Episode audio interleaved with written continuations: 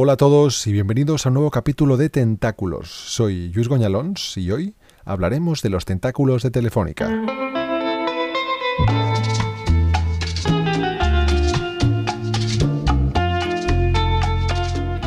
Hoy Telefónica, con sede en España, es uno de los principales proveedores de servicios de telecomunicaciones del mundo. Sin embargo, en este podcast veremos que a través de sus marcas, Telefónica también es una empresa de ciclismo, una empresa de telemedicina, de alarmas, de energía, de seguros o incluso de videojuegos. Vamos a descubrirlo. Telefónica, con casi 100 años de historia, nació como una empresa pública en 1924, durante la dictadura de Primo de Rivera. Sin embargo, desde 1999, Telefónica es una compañía totalmente privada y actualmente sus acciones cotizan en las bolsas españolas de Nueva York y de Lima. Para que os hagáis una idea del volumen de este pulpo, facturó casi 40.000 millones de euros, el equivalente al 3% del PIB español, y en la primera mitad del 2022 logró aumentar sus ingresos en todos sus mercados con respecto al mismo periodo del año anterior. ¿Y dónde vende sus servicios Telefónica? Principalmente lo hace en Europa y en Latinoamérica, donde cuenta con 370 millones de clientes, el equivalente a la suma de los habitantes de Estados Unidos y España. ¿Sus países estrella cuáles son? Pues España, Alemania, Reino Unido y Brasil. También tienen negocios en otros países de Latinoamérica a través de ISPAM, pero desde la compañía han demostrado que prefieren concentrar sus recursos e inversiones en mercados más maduros, donde tienen una posición de mercado fuerte y sostenible a largo plazo. ¿Y cuáles son las marcas más famosas de Telefónica? Pues Movistar, sin duda, después están Vivo, muy popular en Brasil, y O2, la low cost, para entendernos, que también da servicio en Reino Unido. En un mercado cada vez más competido y con ofertas más agresivas, Movistar ha conseguido atraer y fidelizar en España a los mejores clientes, aquellos que más dinero gastan mensualmente. Ahora, con sus servicios menos conocidos, que enseguida explicaremos, quiere mejorar su oferta y sobre todo quiere fidelizar a sus clientes, es decir, que el cliente sienta que tiene tantas necesidades cubiertas que le dé pereza cambiar de proveedor. Pero, ¿en qué mercado se mueve Telefónica y qué busca en cada uno de ellos?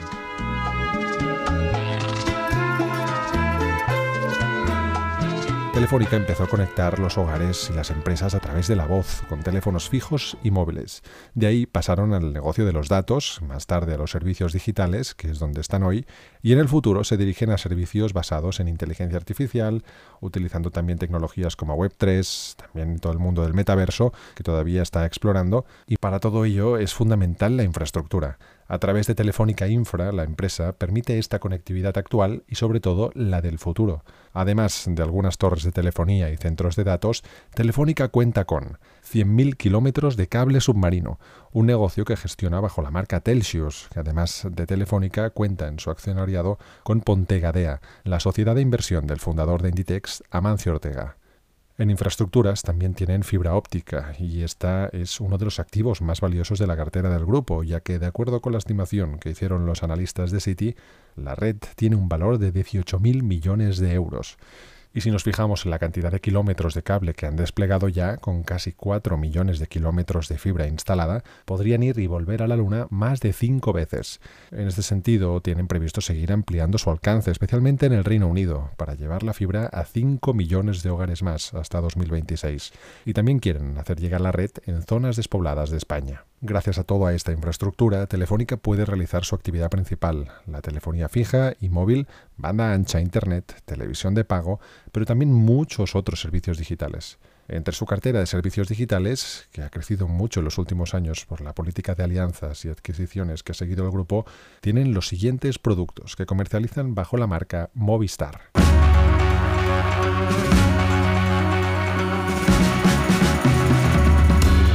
Tienen Movistar Plus, la oferta de entretenimiento audiovisual del grupo Telefónica.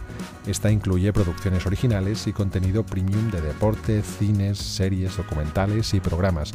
Además, integran la oferta de operadores internacionales como Netflix, Disney Plus o el servicio líder de streaming de deportes a nivel mundial, DAZN, entre muchos otros. Precisamente en Movistar Plus, Telefónica también ha lanzado sus pinitos en el negocio del e-learning con la teleenseñanza. También ofrece cursos intensivos para aprender nuevas habilidades digitales a través de la web de su fundación.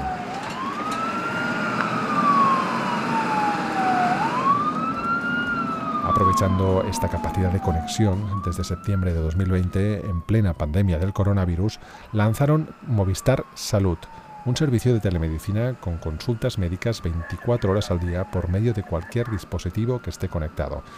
Este servicio es posible gracias a la colaboración que han hecho con la multinacional norteamericana Teladoc Health, especialista en este campo, en la telemedicina.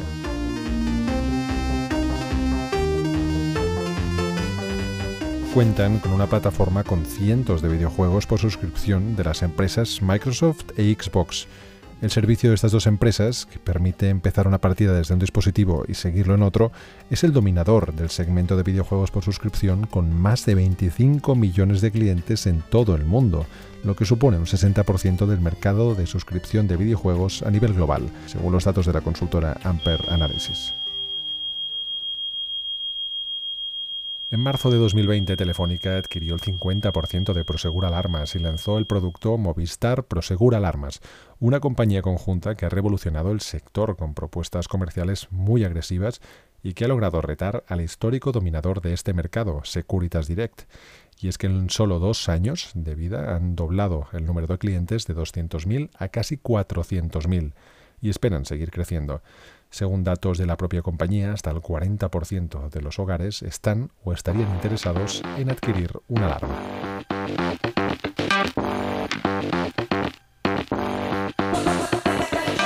Repsol y Telefónica se han dado la mano para crear una empresa conjunta que instale paneles solares. Han llegado a un acuerdo para construir Solar 360, una sociedad para la instalación de este tipo de placas energéticas que quieren eh, instalar en hogares y en empresas. ¿Y por qué creen que van a tener éxito? Pues Telefónica España tiene fuertes canales de distribución, en concreto más de mil tiendas en todo el estado. Y tienen además capacidad tecnológica desde Telefónica. Y por su lado, Repsol aportará su experiencia en energía y en autoconsumo. Precisamente esta fuerte red de tiendas de Telefónica le permite ofrecer una variedad brutal de servicios fuera de su negocio más convencional. Por ello ofrece seguros con coberturas para móviles, televisores o smartwatches, también vende teléfonos móviles y rascando en su web hemos encontrado que comercializa seguros para el hogar y ofrece préstamos también a sus clientes de hasta 10.000 euros con Movistar Money. Y más allá de los servicios digitales que sobre todo ofrecen en sus tiendas, una división que está ganando peso a pasos agigantados es el tecnológico. Este negocio lo vehiculan a través de Telefónica Tech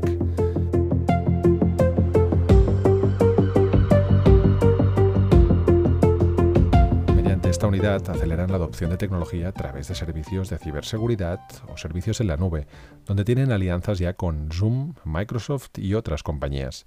También ofrecen servicios en el campo del Internet de las Cosas, que ofrecen eh, sobre todo a clientes empresariales y administraciones públicas.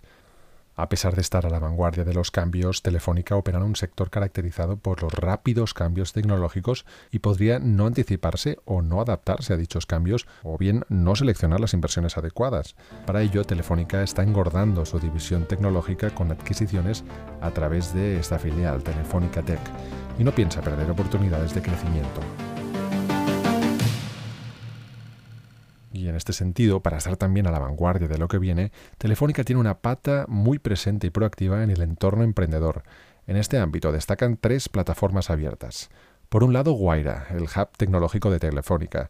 Por otro lado, tienen la red que apoya a emprendedores Open Future o Telefónica Ventures, que cuenta ya con un portfolio de casi 20 startups invertidas directamente y con más de 100 startups invertidas a través de su red de fondos Venture Capital. Estos tentáculos de Telefónica han llegado hasta el mundo del patrocinio deportivo. Telefónica ha apostado fuerte por el ciclismo con Movistar Team, registrado bajo la marca Abarca Sports, una compañía que gestiona el equipo masculino y femenino ciclistas de la máxima categoría mundial. ¿Y por qué invierten en un equipo de ciclismo? Os preguntaréis. Pues Movistar ofrece muchos contenidos audiovisuales de deporte que pueden interesar también a los seguidores del ciclismo. Además, el logo y el nombre del equipo ciclista tienen mucha visibilidad a nivel mediático. Es un deporte, el ciclismo, que recorre el territorio como sus infraestructuras y a lo mejor aquí encuentran algún tipo de analogía. Además, han creado sinergias con otras empresas del grupo como Telefónica Tech.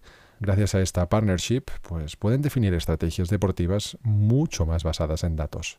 Y por supuesto, cualquier marca quiere estar vinculada a los valores tradicionales de esfuerzo, superación y trabajo en equipo del deporte y en concreto del ciclismo. Pero Telefónica no se ha quedado aquí.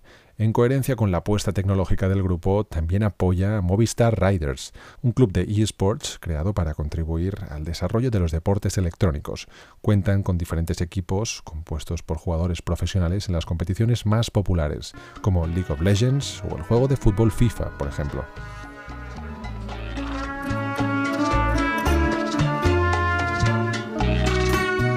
Como decíamos al inicio, hoy Telefónica es uno de los principales proveedores de servicios de telecomunicaciones del mundo. Sin embargo, no está libre de retos. Los analistas de Bloomberg Intelligence anticipan algunos ámbitos a tener en cuenta para Telefónica en los próximos meses. En primer lugar, destacan la incertidumbre económica que puede hacer que mucha gente se dé de baja en sus servicios audiovisuales para reducir gastos personales. En segundo término, la volatilidad de los tipos de cambio, es decir, el precio de la moneda de un país en términos de otro, que es importante tener en cuenta también en una empresa que compite a nivel global. Y por último, y por supuesto tener en cuenta el elevado peso que sigue teniendo la deuda en su balance. Todo ello puede penalizar sin duda la clasificación en las bolsas de Telefónica. Sea como sea, estaremos atentos y seguiremos informando. Un abrazo y hasta pronto.